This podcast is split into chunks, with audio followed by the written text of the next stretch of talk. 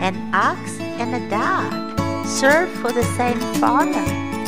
One day, the dog arrogantly says, How grand I am! Daytime, I watch out for the cattle in the meadows. At night, I guard the house.